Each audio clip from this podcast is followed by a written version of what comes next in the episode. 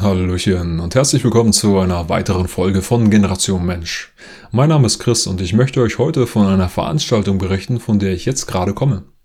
Und zwar in der Volkshochschule Leipziger Land in Markleberg und das Thema war über verloren gegangenes Vertrauen in Journalismus und Demokratie.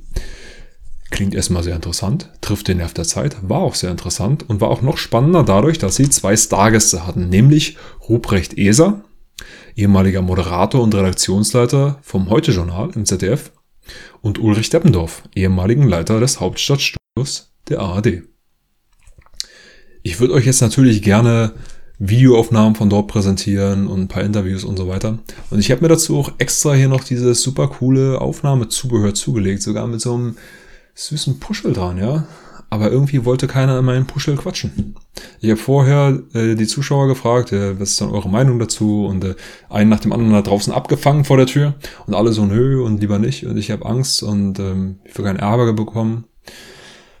Und pff, sie haben jetzt nicht gesagt, Ärger von wem, aber man kann sich ja denken, Ärger von ihren Mitmenschen, auf der Arbeit, von wem auch immer. Schade, hat mir keiner was erzählt. Während der Veranstaltung durfte ich leider auch nicht filmen, wollte die Volkshochschule nicht. Und als ich hinterher dann noch ein bisschen da geblieben bin, um mit dem Protagonisten noch ein paar Worte zu wechseln, und ich dann rausgegangen bin, waren auch schon wieder alle weg, deswegen leider kein Bildmaterial. Sorry, aber ich habe mir hier viele Notizen gemacht, denn das war ja nicht verboten. Und ähm, dementsprechend kann ich euch jetzt berichten, was dort vorgefallen ist.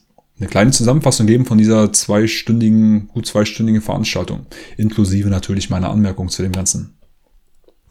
Das Ganze wurde moderiert von Dr. Uwe Krüger vom Zentrum für Journalismus und Demokratie an der Uni Leipzig und er eröffnete das Ganze mit einer Zahl. Er sagte, 28 Prozent der Deutschen haben laut einer Umfrage das Vertrauen in die Medien verloren. Mir scheint diese Zahl fast ein bisschen niedrig. Die Zahl, die ich 2015 gefunden habe, war, dass 44 Prozent der Deutschen der Überzeugung waren, von den Mainstream-Medien manipuliert zu werden und zwei Drittel gaben an, den politischen Parteien nicht zu vertrauen. Ist jetzt fünf Jahre her, aber ich denke nicht, dass es so viel besser geworden ist. Es kommt wahrscheinlich immer darauf an, wie genau du die Frage stellst und auch wann du sie stellst, aber tendenziell scheint es mir eher mehr als 28 Prozent zu sein. Jedenfalls hat er erstmal äh, die beiden aufgefordert, doch bitte so ein Eingangsstatement äh, abzugeben. Ihre grundsätzliche Einschätzung zu dem Themenkomplex. Und der Herr Eser hat angefangen und er sagte, ist schon komisch, dass immer so gesagt wird, die Meinungsfreiheit sei in Gefahr, denn wir haben doch heute auch durch das Internet mehr Meinungen ähm, zur Verfügung und mehr Informationen als jemals zuvor. Und natürlich hat er damit recht, dass wir heute mehr Meinung zur Verfügung haben als jemals zuvor. Trotzdem ist die Meinungsfreiheit in Gefahr, was wir ganz klar sehen mit immer mehr Zensur, die stattfindet, unter dem Deckmantel von äh, Hassreden verhindern und Fake News verhindern, was aber häufig politisch motiviert ist. Und da habe ich viele Beispiele dazu hier im Buch. Und auch Ruprecht Eser sollte das vielleicht eigentlich kennen, wenn man beispielsweise auch zu den öffentlich-rechtlichen schaut und zu jemandem wie Frieda Wagner, der viele Dokumentationen gemacht hat für das öffentlich-rechtliche, Grimme-Preisträger, aber seine letzte Doku war dann über Uranmunition, die von den USA eingesetzt wurde im Irak. Alles faktisch hervorragend belegt, die ganzen Geburtsfehler und so weiter. Das ist Völkermord. Und nach dieser Doku wurde er nicht mehr angeheuert von den öffentlich-rechtlichen. Das ist auch eine Form von Zensur. Oder Dirk Pohlmann, der auch viele Dokus gemacht hat für das öffentlich-rechtliche der dann aber auch zu kritisch wurde und jetzt nur noch in den alternativen Medien ist. Sei es bei KenFM oder beim dritten Jahrtausend mit Robert Fleischer oder im Rubicon, glaube ich auch.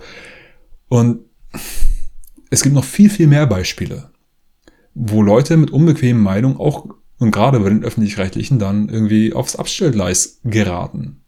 Insofern ist die Meinungsfreiheit natürlich in Gefahr. Und das ist nicht nur, dass sie irgendwie äh, irgendwas Falsches gesagt hätten, also sachlich falsch, sondern einfach etwas Unbequemes. Okay.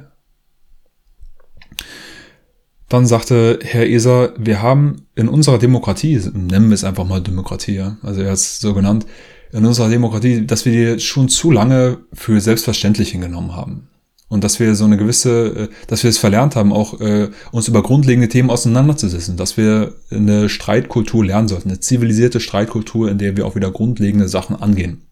Und da stimme ich ihm in allen Punkten 100% zu.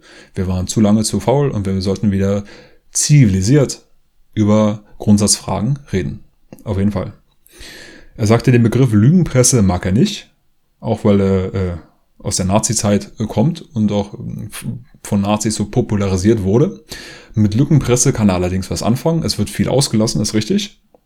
Er sagt, er kann allerdings die Hysterie teilweise nicht verstehen, mit der heute teilweise gegen die Medien geschimpft wird. Und als Beispiel nannte er dann die Kritik gegen das Meine Oma ist eine alte Umweltsau äh, Video, wo, das der WDR Kinderchor gesungen hat. Und ich bin jetzt auch kein Befürworter von Hysterie. Aber dass man gerade dieses Video scharf kritisiert, finde ich sehr vernünftig. Und dieser Umgang mit dem Video in den Mainstream-Medien und in den öffentlich-rechtlichen ist meiner Ansicht nach äh, beschämend.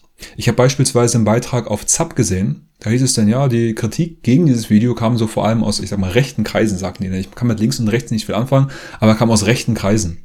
Und von daher, ja, wenn nur die das kritisieren und so, also hätte man das Video ruhig äh, lassen können. Das wurde ja dann irgendwann tatsächlich irgendwie äh, gelöscht irgendwie von deren Mediathek und die haben sich entschuldigt. Hätte man das machen sollen? Guck mal, haben sich doch nur die beschwert und äh, im Grunde äh, zählt deren Kritik ja gar nicht so, weil das sind ja die Bösen.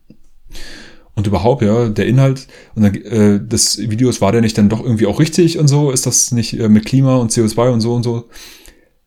Und das ist doch alles gar nicht der Punkt ich finde es erschreckend, dass irgendwie anscheinend keiner den wesentlichen Punkt sieht, was dieses Video angeht. Der wesentliche Punkt bei diesem Video ist, man lässt Kinder keine politischen Lieder singen. Egal von welcher Partei, egal in welche politische Richtung. Kinder sind leicht zu beeindrucken. Da muss doch nur jemand mit einem Kittel, mit irgendwelchen wissenschaftlichen Formeln hingehen und dem was erzählen. Was wissen die Kinder denn? Können die das überprüfen? Wenn du denen das nur lange genug erzählst, singen die dir jedes Lied. Und das haben sie doch auch gemacht in der Geschichte. Egal ob für Mao oder für Hitler oder für die DDR oder sonst was. Es ist unanständig, Kinder politische Lieder singen zu lassen, weil Kinder leicht zu beeinflussen sind. Das macht man nicht. Okay, aber das haben anscheinend irgendwie alle vergessen. Was soll das? Das geht nicht, okay? Eieiei. Ah, dann sagte Herr Isa noch, ja, es gibt auch in den Medien viel Hinterherschreiberei. Stimme ich ihm zu, ja. Dass also einer irgendwie was veröffentlicht in irgend, bei der ARD oder wo auch immer und das alle das dann nur noch abschreiben. Er sagt, egal welche Zeitung ich lese, ich lese irgendwie immer wieder das Gleiche in jeder Zeitung, ja. Ja, ist ein Problem. Ähm, und er sagte noch zu seiner eigenen journalistischen Ausbildung, er wurde im angelsächsischen Raum ausgebildet, ich glaube bei der BBC, dass es dort ein ehernes Gesetz gibt, dass man nämlich Fakten und Meinung trennen sollte. Oder muss. Und ich finde es schön, wenn er das für sich so äh, übernimmt. Aber zu sagen, das ist ein ehernes Gesetz im angelsächsischen Bereich, äh, da würde ich gern verweisen auf beispielsweise Edward Bernays der Propaganda geschrieben hat, oder Walter Lippmann, der Public Opinion geschrieben hat, Anfang des 20. Jahrhunderts. Und das waren hochrangige äh, Leute in der westlichen angelsächsischen Elite, ja, in der Medienpolitik-Elite dort. Und es ging ganz klar darum, wie man die Medien für Propagandazwecke nutzen kann. Ganz klar um Meinungsmanipulation. Das hat lange Tradition dort. Bis heute. Und danach ging es weiter. Operation Mockingbird, wo die CIA ungefähr alle großen Medienunternehmen infiltriert hat und dort irgendwelche Propaganda verbreitet hat. New York Times, Washington Post, wer auch immer. Und das geht doch bis heute so weiter. Die Beispiele dazu habe ich alle im Buch. Und das sollte man eigentlich wissen, denke ich, oder? Also von daher, naja. Dann als nächster war Herr Deppendorf dran. Er sagte dann erstmal, also im Internet oder aufgrund des Internets gibt es ja heute viel mehr Lügen und Hetze und so weiter als jemals zuvor. Nun, natürlich gibt es im Internet auch Hetze. Aber wie schon gesagt, Meinungsmanipulation und Lügen gab es auch in den Mainstream-Medien schon ewig. Und zwar organisiert, ganz bewusst. Ja. Und das gibt es sowohl im alternativen Bereich als auch im Mainstream. Das ist kein neues Phänomen aufgrund des Internets. Und das Internet, da muss man auch ganz klar dankbar sein. Also diese, diese Dankbarkeit überhaupt für das Internet, dass dort sehr viel aufgedeckt wird in alternativen Medien, die war da nicht. Im Gegenteil, Internet ist schlimm. Mehr Hitze und so weiter und Qualität im Grunde gar nicht. Er sagte, wir haben ja immer mindestens zwei Quellen für alles und im Internet, ähm, da haben sie teilweise äh, nur eine und die ist dann auch noch falsch. Und sorry, äh, du kannst auch zehn Quellen haben, wenn die aber von der DIA sind, vom CIA, vom FBI, vom MI6, vom BND und so weiter und sie erzählen dir alle die gleiche Lügengeschichte, dann kannst du auch 200 Quellen haben. bringt dich auch nicht weiter. Denn ist teilweise eine Quelle auch noch besser. Also es kommt nicht nur auf Qualität an, auch auf Quantität. Nicht nur auf Quantität, sondern auch auf Qualität. So rum. Da sagte der Herr Deppendorf noch, ja, also die Bundespressekonferenz, die ist ja auch großartig. Er hat hier über den grünen Klee gelobt. Er meinte, alle Kollegen auch aus dem Ausland, die feiern die Bundespressekonferenz. Sowas gibt's ja im Ausland gar nicht. Da stellen sich hier Vertreter der Regierung dreimal der Woche, dreimal die Woche der Presse. Wie toll das ist. Also eigentlich müsste doch der Herr Dettendorf schon mal das ein oder andere Video gesehen haben von der Bundespressekonferenz. Und was ich immer nur sehe, ist der Steffen Seibert, wie er sich aus einer Frage nach der anderen rauswieselt. Ja, dazu kann ich leider nichts mehr sagen, habe schon alles gesagt, weil ich hätte, könnte, würde gehabt werden und so. Und das Ganze auch sieben Tage die Woche machen, kommt auch nicht viel mehr dabei rum. Genauso wie er sagte ja, Phoenix ist die größte, also der Sender Phoenix ist die größte Errungenschaft der letzten 25 Jahre. Denn die berichten ja ausführlich über alle Bundestagsdebatten und von allen Parteitagen und so weiter. Ist das gleiche Problem. Du kannst auch sieben Tage die Woche davon berichten, da kommt auch nicht viel bei rum. Denn wir haben eine Parteienoligarchie und die Parteien, die wir jetzt haben, übrigens auch die AfD, äh, sprechen die wirklich interessantesten Themen nicht an, als Thorsten Schulte mal äh, eine Zeit lang von der AfD eingeladen wurde, um da äh, von einigen in der AfD eingeladen wurde, um zum Geldsystem dort an der Arbeitsgruppe mitzuarbeiten, wurde der aber so schnell daraus kolportiert mit den aberwitzigsten Begründungen, er wäre auf Drogen gewesen und sonst was, was sowas von lächerlich ist. Es ging einfach nur darum, er übt ernsthafte Systemkritik und die ist anscheinend auch in der AfD nicht erwünscht. Von daher haben wir einfach äh, ein paar äh, Murks-Parteien in Deutschland und von denen kannst du gerne auch 365 Tage berichten, da kommt immer noch nicht viel bei raus. Dann sagte er noch, ja, und wir haben auch von der Bundespräsidentenwahl von Christian Wulff über 10 Stunden berichtet. Ja, das gleiche. Kannst du auch drei Tage von berichten, komm, wirst du auch nicht viel schneller davon. Ja, dann kam auch schon so die erste Beschwerde so langsam. Ey, wie lange soll das hier eigentlich noch dauern? Wir wollen auch noch mal Fragen stellen sagte der Dr. Uwe Krüger, ja, ist in Ordnung. Bevor wir jetzt hier in die Fragerunde einsteigen, würde ich aber gerne noch ein Zitat bringen. Und das Zitat, finde ich, ist schon starker Tobak. Das Zitat ist, äh, steht auch vorne in seinem Buch, also ist nicht von ihm, sondern er zitiert einen Journalisten vom Spiegel, den Jürgen Leinemann, der sagte, je länger und enger ich in Bonn das politische Geschehen und dessen journalistische Verarbeitung miterlebte, desto unbehaglicher fühlte ich mich als Teil einer professionell betriebenen Verschwörung zur Unterdrückung von Wirklichkeit. Politiker und Journalisten verschwören sich, um die Wirklichkeit zu unterdrücken. Sein Buch übrigens äh, klingt erstmal interessant, ich habe es noch nicht gelesen. Das heißt äh, Meinungsmache. Der Einfluss von Eliten auf Leitmedien und Alpha-Journalisten. Ähm, ist, ist harter Tobak, ja, dieses Zitat. Und äh, komischerweise an diesem Punkt äh, stand dann einer auf im Publikum und sagte, das hier ist mir alles äh, zu blöd, das ist eine Farce und ihr seid eh alles Lügner, ich hau jetzt ab. Keine Ahnung, warum er jetzt ausgerechnet an dem Punkt abgehauen ist, aber äh, das war dann äh, seine, seine, seine Meinung. Er ist dann auch abgehauen. Und muss auch sagen, es kamen danach auch immer wieder äh, viele Zwischenrufe und das finde ich nicht gut. Also da möchte ich wieder auf das hinweisen, was der Herr Ruprecht Eser gesagt hat, wo, wo er vollkommen recht hatte. Wir brauchen eine zivile, eine anständige Streitkultur. Und es kamen immer wieder so Zwischenrufe wie, ja, ihr sagt eh mal nur das Gleiche, alles gleichgeschaltet, ihr seid alle doof und so.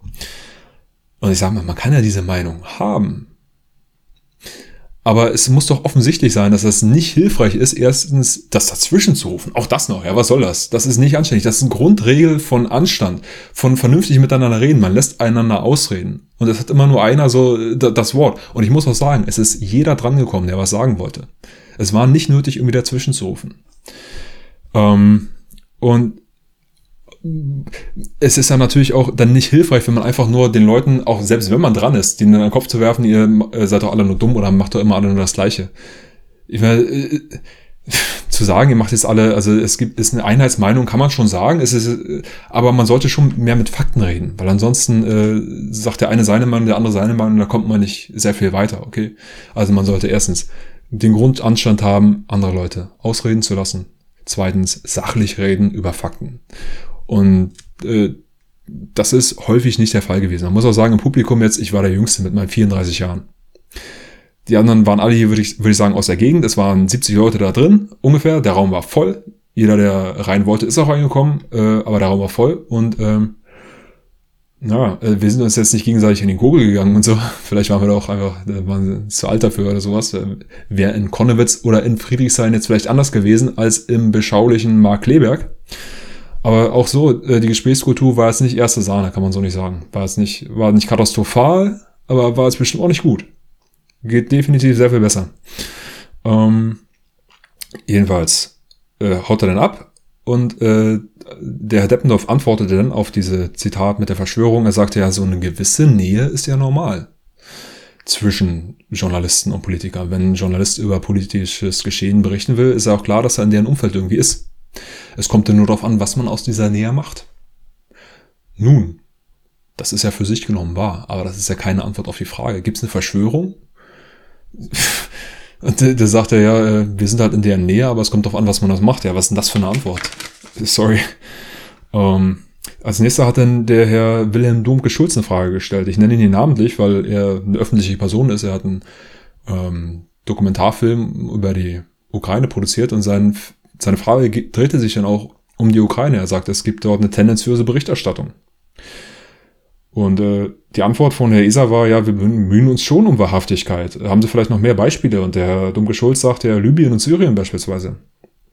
Und dann sagt der ESA, wir haben ja Korrespondenten dort und die sind auch in Lebensgefahr. Und das ist jetzt schon eine Beleidigung dieser Korrespondenten, wenn man jetzt sagt, äh, dass da nicht vernünftig berichtet wird. Und naja, äh, auch wenn man dort 100 äh, Korrespondenten hat, das heißt nicht, dass die vernünftig berichten. Und die Berichterstattung, die ich sehe aus de, von der Ukraine oder von Syrien, Libyen und so weiter, die ist tendenziös, die ist nicht gut. Und die, das habe ich alles im Buch aufgelistet. Äh, speziell zur Ukraine kann ich auch noch das Buch von Thomas Röper empfehlen. Mir fällt jetzt dummerweise der Name nicht ein, aber äh, kann man ganz leicht finden. Er hat das, denke ich mal, sehr oder umfangreicher als jeder andere aufgelistet, was in der Ukraine passiert ist. Also äh, anhand der alternativen Medien, ausländische Medien und so weiter trianguliert, was ist tatsächlich Fakt, was ist passiert und was haben deutsche Medien dazu berichtet. Und der Unterschied ist Wahnsinn, ist eklatant, okay. Und ähm, Herr Deppendorf sagte ja, also bei der äh, Ukraine-Berichterstattung ähm, die war in der ARD ja auch nicht unumstritten und wir haben auch Fehler gemacht. Beispielsweise gab es bei einem Fall falsches Bildmaterial. Haben wir dann aber auch später aufgeklärt. Ja, ist ja schön, dass er das jetzt zugibt in einem Fall, aber es ist schon deutlich, deutlich, deutlich mehr als ein Fall. Okay. Da sagte ein Gast, mir kommt es schon so vor, dass Meinung und Fakten vermischt werden im öffentlich-rechtlichen. Und äh, da kommt dann so eine gewisse Bevormundung durch. Er hat jetzt nicht den Begriff Framing gesagt, aber er sagt, wenn dann jetzt einer mal Präsident genannt wird und einer Machthaber genannt wird, das ist Bevormundung und da werden Meinungen und Fakten äh, vermischt.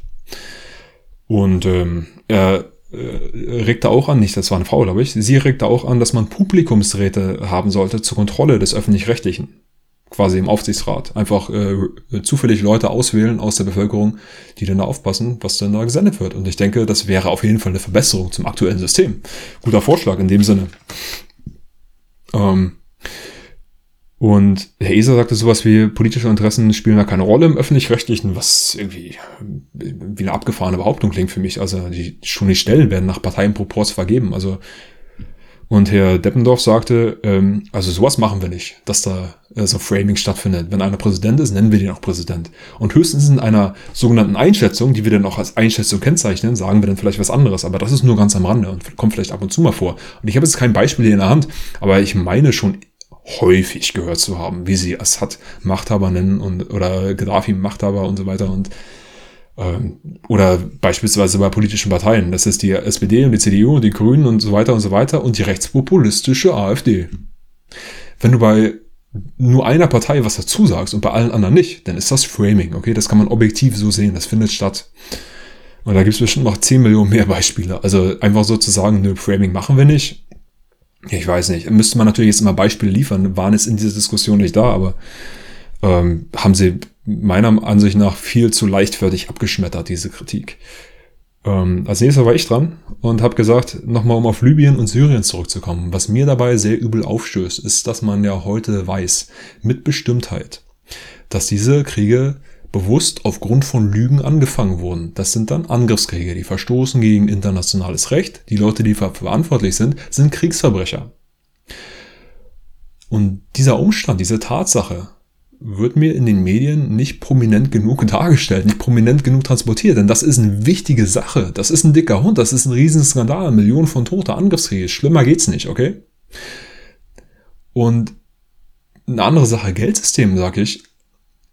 Warum weiß keiner, was Fiat-Geld ist? Warum hat keiner diesen Begriff jemals gehört? Warum wird das in den Medien nie äh, gesagt? Es ist einfach nur die wissenschaftliche Bezeichnung des Geldes, das wir in der Tasche haben. Kein Mensch versteht das Geldsystem, weil es nicht erklärt wird. Es wird auch nie gesagt, dass es mehr Schulden als Guthaben gibt. Dass man die Schulden in unserem Geldsystem in der Summe nicht zurückzahlen kann. Und wenn man bei solch wichtigen Themen wie Krieg und Geld die grundlegendsten Informationen nicht kommuniziert, und dann aber das Publikum solche Informationen aus den alternativen Medien erfährt, natürlich verlieren sie dann das Vertrauen in die Mainstream-Medien, in die öffentlich-rechtlichen. Was ist Ihre Meinung dazu? Herr äh, Deppendorf hat gar nichts gesagt. Und Herr Eser sagte, ja, also beim Irak, da wussten wir ja vorher nicht, dass der George Bush gelogen hat, um diesen Krieg anzufangen. Aber als es dann rausgekommen ist, haben wir auch darüber berichtet. Nun, ist auch eine ziemlich dünne Antwort auf meine Frage. Denn erstmal habe ich nicht über den Irak gesprochen, aber da sieht man ja, ja, noch ein weiterer illegaler Krieg. Wo auch natürlich nicht nur George Bush gelogen hat, sondern natürlich auch andere Mitglieder seiner Regierung und der englischen Regierung und letztlich, letztendlich auch aller anderen Regierungen, die da auch noch mitgemacht haben. Denn es waren ja nicht nur die USA und England. Und man sieht da einfach noch ein weiteres Beispiel eines weiteren illegalen Krieges. Und das, sag ich mal, westliche Establishment führt ja einen illegalen Krieg nach dem anderen in Vietnam und Kongo und Afghanistan und so weiter und so weiter. Es hört ja gar nicht auf. Und das ist Wahnsinn. Und dass man das nicht so rausstellt in dieser Wichtigkeit, dass, dass man so einfach übergeht. Er sagt, ja, beim Irak haben wir es heute später berichtet. Aber auch nicht prominent genug. Und zum Fiat-Geld hat keiner von beiden irgendwas gesagt. Ich weiß nicht, ob die beiden wissen, was Fiat-Geld ist. Keine Ahnung. Als nächster war Norbert Fleischer dran. Norbert Fleischer wurde nämlich gerade in diesem Moment aufgefordert, doch bitte nicht zu filmen. Er hatte sein äh, Handy dabei. Norbert Fleischer äh, berichtet unter anderem für Nuoviso, wird bestimmt auch hierüber noch einen Beitrag veröffentlichen dann. Und er sagte dann, aber ich habe doch hier meinen Presseausweis, warum darf ich nicht filmen? Und dann wurde ihm gesagt von Vertretern von der Volkshochschule, ja, weil wir äh, nicht wollen, dass irgendjemand hier filmt. Ja, du hast zwar einen Presseausweis, aber es reicht uns nicht. Und einer von der Leipziger Volkszeitung, glaube ich, der hat eben vorher schon angefragt, lange vorher, und deswegen darf der und kein anderer bitte. Finde ich nicht in Ordnung, finde ich nicht gut. Aber ich halte mich dran, denn die haben dort Hausrecht. Und Hausrecht respektiere ich. Nicht nur, weil ich Türsteher bin, aber es ist eine vernünftige Sache. Bei dir zu Hause gilt dein Recht, bei mir zu Hause gilt mein Recht und das respektieren wir so. Finde ich vernünftig. Um, ähm, und wenn es mir bei dir zu Hause nicht gefällt, muss ich ja nicht hinkommen, ja oder wenn das eben gerade noch erträglich ist, ja. Also ich bin jetzt trotzdem da gewesen, denn das Hausrecht war jetzt nicht so, dass ich jetzt irgendwelche anderen dummen Sachen machen musste oder nicht machen durfte. Also es war ja noch erträglich, deswegen bin ich halt trotzdem da gewesen, ja. Ähm, jedenfalls war es eben mit dem Film für ihn leider vorbei. Und er hat dann noch eine Frage gestellt, nämlich, können Sie dann bitte nochmal auf das Zitat vom Anfang eingehen mit der Verschwörungskultur? Hervorragende Frage, denn diese Frage dieser Frage waren sie ausgewichen. Und dann sagte Herr Eser jetzt, also dieser ganzen Verschwörungskultur und so weiter, das ist jetzt eine andere Zeit. Damals war das in Bonn, das war alles ein bisschen kleiner, alle mehr so auf einem Haufen, das ist heute einfach anders. Und ich muss ihm zugutehalten, er hat gesagt, meinetwegen können Sie gerne filmen. Aber er hat natürlich da nicht das Sagen, er darf das nicht entscheiden. Aber jetzt einfach zu sagen, ist es heute anders, die Verschwörung oder sowas gibt's nicht mehr, ist auch ein bisschen leichtfertig, aber okay. Ähm. Und äh, Herr, Herr Deppendorf hat den Vogel abgeschossen. Er sagte allen Ernstes, es wurden doch alle politischen Skandale der letzten Jahre aufgedeckt. Schallendes Gelächter am Publikum. Aber er war noch nicht fertig. Er sagte beispielsweise die Kriegsverbrechen von den Russen in Syrien und von Assad in Syrien. Was sollst du da noch zu sagen? Äh, natürlich haben die dort Kriegsverbrechen begangen. Ich kenne auch genug Syrer, die mir das auch bestätigen, dass auch die äh, Truppen der syrischen Armee von Assad auch Kriegsverbrechen gehen. Ja, natürlich, das findet statt.